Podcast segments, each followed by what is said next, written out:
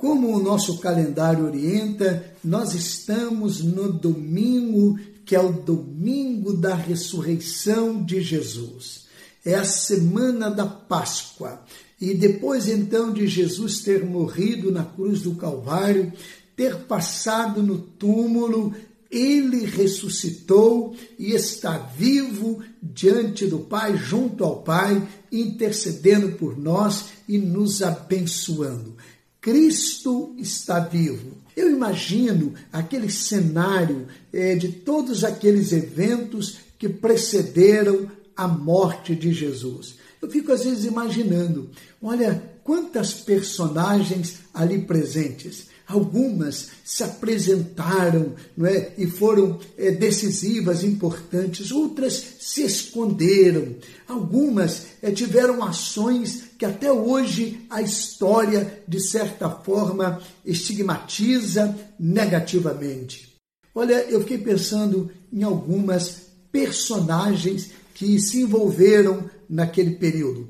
Por exemplo, a primeira personagem que me vem à mente é a personagem chamada Pilatos. É, Jesus esteve diante de Pilatos e ele podia julgar Jesus.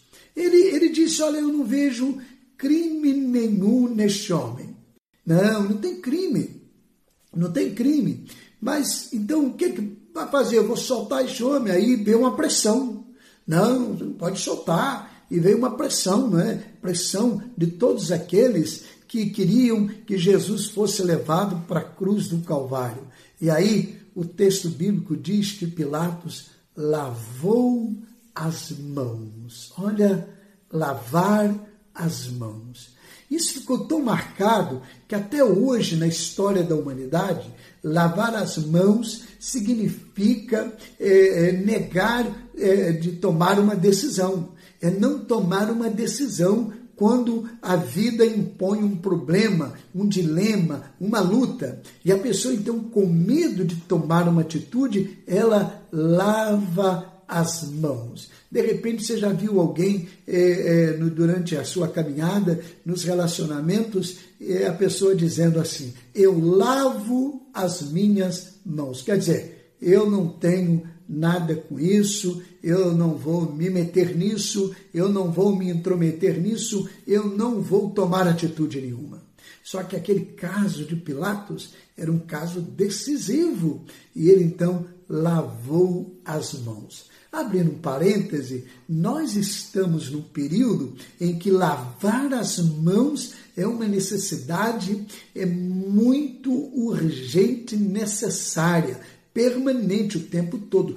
Todas as vezes que puder, lave a mão ou então higienize-se, não é? Pega lá e faça uma higiene. Por quê? Porque nós estamos enfrentando um inimigo, um inimigo terrível que é o coronavírus. Mas não lavar as mãos como Pilatos lavou, e até hoje a história o lembra como alguém que não teve coragem de tomar uma atitude.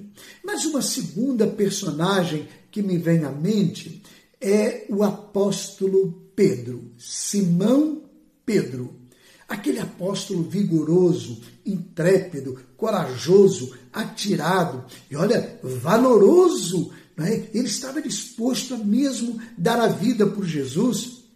Ele sempre se apresentava como alguém que, que queria ir na frente, que queria tomar as rédeas. Ele, ele, ele não titubeava, ele estava sempre ali. Uma vez, Jesus perguntou para os discípulos assim: Olha, o que vocês dizem aí que as pessoas estão dizendo a meu respeito? Como é que é o conceito meu?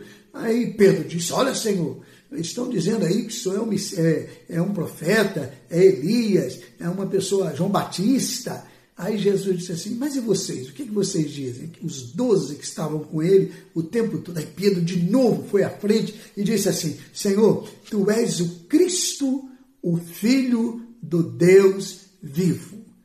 Que palavra! Jesus chegou a dizer assim: Eu também te digo que tu és Pedro. Você revelou o Espírito, não revelou a carne. Tu és Pedro, e sobre esta pedra edificarei a minha igreja, e as portas do inferno não prevalecerão contra ela. Só que a expressão de Pedro tinha um significado.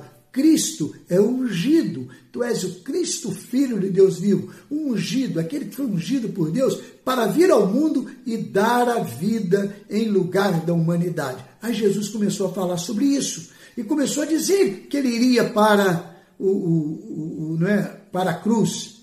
E ele pediu, não, Senhor, de jeito nenhum. Você não vai fazer isso, não vai acontecer isso de modo algum. Aí Jesus fez, para trás de mim, Satanás. Não era que Pedro fosse um Satanás, não. É que naquele momento Pedro revelava não o espírito, mas a carne. Esse Pedro, ali quando estava com Jesus, em todo aquele cenário é, ali da, do julgamento, não é? e depois da crucificação, houve um momento que Pedro foi descoberto e as pessoas disseram: oh, esse também estava com Jesus. Aí Pedro disse: Não, eu não, de jeito nenhum. Aí ele saiu para um lugar e falou: Opa, esse aqui também estava junto. Pedro, eu não, não estava não. Aí ele foi para outro lugar, daí um falou assim: Não, você estava porque o seu falar denuncia você. Ele era da Galileia e Jesus também de lá, então tinha um sotaque diferente. E falou: Não, você fala igual a eles. Igual a ele, é da mesma, do mesmo time, né? Aí ele falou, não, e ele praguejou. E aí, naquele momento, o galo cantou. E ele se lembrou das palavras de Jesus.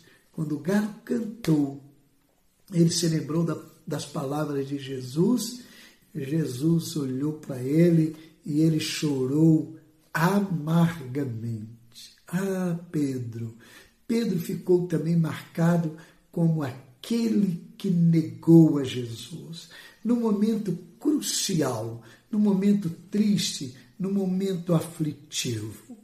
A terceira personagem que eu quero lembrar chama-se Simão Sirineu. É, não é Simão Pedro, é o outro. É um Simão que aparece muito pouco na Bíblia. E o registro é que ele foi obrigado a carregar a cruz de Jesus. Ele estava passando por ali, segundo o relato bíblico, viram e o obrigaram a carregar a cruz de Jesus e ele carregou. Há um livro muito interessante que o título é Simão o Sirineu, de Orígenes Lessa. É um evangélico e ele publicou este livro há muito tempo. É um livro muito gostoso. E Orígenes Lessa cria uma história muito bonita em que ele apresenta uma outra versão, é dizendo que Simão Sirineu não foi obrigado a carregar a cruz, mas ele mesmo se prontificou. A história de é, Orígenes Lessa é, relata que o próprio Simão Sirineu testemunha isso para os seus amigos, que ele foi ali, ficou olhando e ele imediatamente foi para lá, não houve essa imposição, ele fez por amor. É bonita a história, eu não quero negar aqui o texto bíblico e nem criar polêmica, apenas dizer que Orígenes Lessa foi esse muito sensível ao perceber uma possibilidade de alguém que foi lá e quis carregar a cruz de Jesus para que ele não sofresse. Três personagens. Um lavou as mãos o outro negou no momento assim muito decisivo e o outro carregou a cruz de Jesus. Em qual das personagens você mais se identifica? Em qual delas você mais seria eh, assemelhado, identificado? parecido.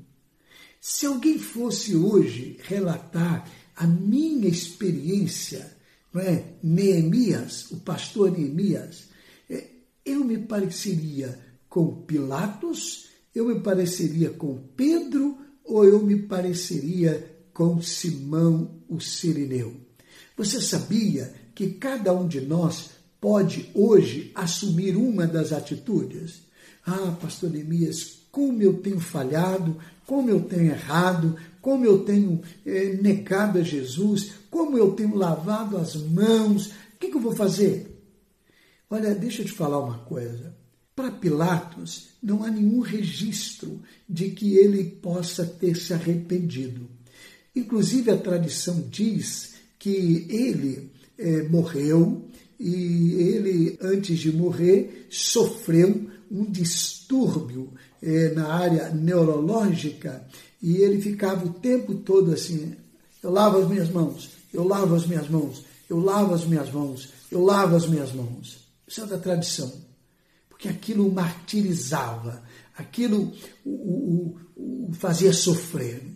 Agora, a Bíblia registra que Pedro não, ele voltou a ter um encontro com Jesus. Jesus apareceu lá na praia. Pedro tinha desistido de fazer a obra de Jesus. Ele disse para os seus amigos assim: Eu vou pescar. E quando ele disse eu vou pescar, os amigos também disseram: Nós vamos com você. Por quê? Ele pensou assim: eu sou um fracassado, eu neguei Jesus, eu, eu, no momento mais importante eu abandonei o Mestre e agora não tem jeito mais para mim então eu vou, eu vou voltar à minha vida velha. Aí Jesus foi lá na praia, encontrou-se com ele, perguntou para ele: Pedro, você me ama? Oh, Senhor, te amo. Então apacenta as minhas ovelhinhas. Aí Jesus disse assim: Pedro, você me ama mesmo? Senhor, tu sabes que eu te amo. Então apacenta as minhas ovelhas. Aí Jesus falou assim: Pedro, você me ama mesmo? Senhor, tu sabes tudo. Tu sabes que eu te amo. Então apacenta as minhas ovelhas. Jesus reergueu Pedro. Há alguém que diz que Jesus fez aquilo três vezes para que aquilo fosse linkado às três negações de Pedro. Quer dizer, ele negou uma vez, Jesus reafirmou o seu amor uma vez. Ele negou a segunda vez, Jesus reafirmou o seu amor a segunda vez. Ele negou a terceira vez, Jesus reafirmou o seu amor pela terceira vez. E aí Pedro se tornou um baluarte, um pregador do Evangelho, não é? se tornou um homem poderoso no poder do Senhor, não no dele mais como ele pensava que podia. E ele foi um homem pujante, brilhante, não temeu a mais ninguém, nem autoridade, nem prisão, nem nada. Ele foi um homem tremendo e morreu crucificado. E aí, morrendo crucificado, ele diz: Eu não quero morrer do mesmo jeito que Jesus morreu, e morreu então crucificado de cabeça para baixo, segundo a tradição registra. Ele foi reerguido. Ah, se você já negou a Jesus, você pode hoje se reconciliar e ser reerguido e se tornar uma grande bênção. Mas você pode ser também o Simão Sirineu, segundo a perspectiva que Orígenes Lessa apresentou. É, você pode dizer assim: eu quero tomar a cruz de Jesus e seguir a Jesus. Ele disse assim uma vez, o próprio Jesus: Se alguém quiser vir após mim, negue-se a si mesmo, tome cada dia sua cruz e siga-me. Olha só que coisa linda, olha só que coisa maravilhosa, olha só que coisa extraordinária. Se alguém quiser vir após mim, negue-se a si mesmo, tome cada dia sua cruz e siga-me. Você quer tomar a cruz de Jesus hoje? Você quer tomar a cruz de Jesus e assumir um compromisso com Ele?